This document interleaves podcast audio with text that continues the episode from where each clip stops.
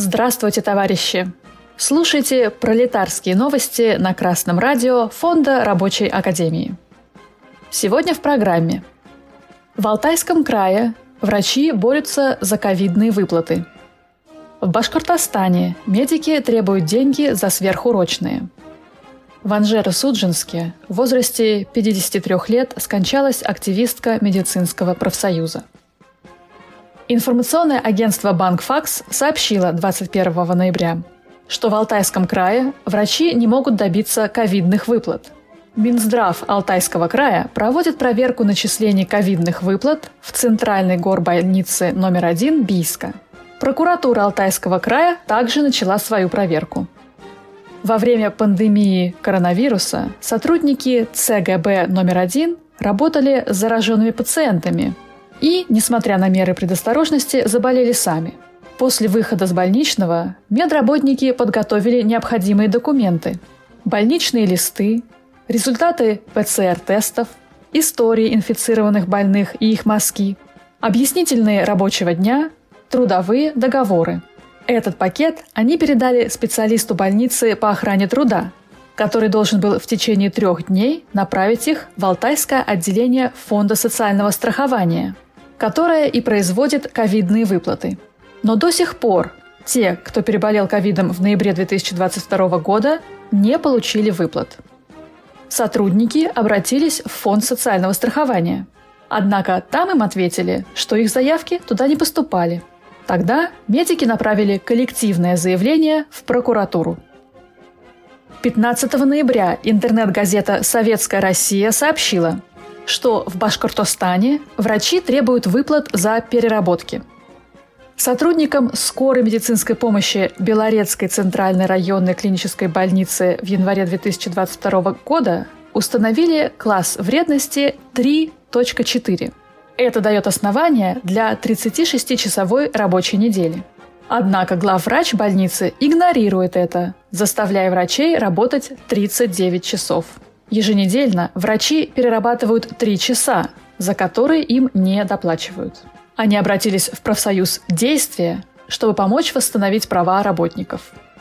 25 фельдшеров подписали обращение в адрес главного врача с требованием признать переработки и выплатить медработникам деньги за сверхурочные. Если он не признает работу сверхурочной, профсоюз намерен подать иск в суд. 8 ноября новостной портал «Волость» опубликовал статью, посвященную памяти недавно скончавшейся в Анжеро-Судженске Татьяны Никифоровой. Татьяна Никифорова была медиком и активисткой профсоюза «Действия». Юрист профсоюза «Действия» Анастасия Манзя написала некролог, в котором она сказала, что именно благодаря этой женщине, которая, несмотря на серьезное заболевание, не сдалась, Профсоюз действия в кассационной инстанции смог отменить первое решение Анжеро-Суджинского городского суда об отказе признать почти стопроцентное сокращение младшего медперсонала незаконным. Тогда младший медицинский персонал хотели перевести в уборщицы, чтобы меньше им платить за выполнение тех же обязанностей. Татьяна Никифорова участвовала в акциях протеста, голодовке, многочисленных судебных тяжбах в течение двух лет – она подвергалась угрозам, давлению и оскорблениям со стороны руководства Анжеро-Суджинской больницы, городских и областных властей. Татьяна Никифорова ушла из жизни в 53 года. Координатор городского профсоюзного движения «Действия» Олег Тырышкин рассказал, что с активисткой пришли проститься много горожан, в том числе и ее коллеги-медики. В постсоветском здравоохранении сложилась двухуровневая система, при которой главврач и его приближенные могут получать довольно высокие зарплаты, которые позволяют им иметь уровень потребления, сравнимый с буржуазным. А остальные медицинские работники часто перерабатывают, не получая дополнительные выплаты за эти переработки. Часто медицинские работники не обеспечены необходимыми средствами индивидуальной защиты. Машины скорой помощи бывают старыми, непригодными для службы. Большой общественный резонанс вызвала попытка многих администраций больниц по всей России перевести санитарок в уборщицы. Проблемы с ковидными выплатами тянутся до сих пор. и местные власти, и руководство больниц были бы рады платить медикам как можно меньше за ту же работу. Однако это противоположно интересам медицинских работников. Организовавшись, медикам часто удается добиться исполнения своих интересов. Столкнувшись с организованным сопротивлением, руководство медицинских учреждений выдает средства индивидуальной защиты и все полагающиеся выплаты. Как мы видим, сопротивление попыткам работников восстановить справедливость бешеное. Это касается и собственников средств производства в производительной сфере, и администрации в непроизводительной сфере экономики. И, к сожалению, порой жертвами этой борьбы становятся отдельные активисты.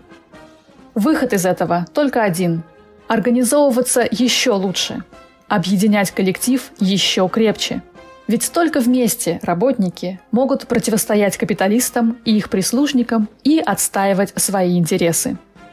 В мае-июне 2019 года именно так поступили на Пензенской станции скорой помощи. Они собрали все требования в проект прогрессивного коллективного договора и призвали всех сотрудников поддержать и совместно добиться его заключения в ходе итальянской забастовки, то есть работы по правилам. Медики добились тогда заключения этого кол-договора.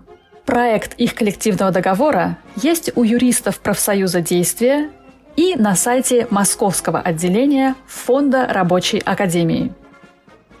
С вами была Оксана Побережная с коммунистическим приветом из Орхуса, Дания.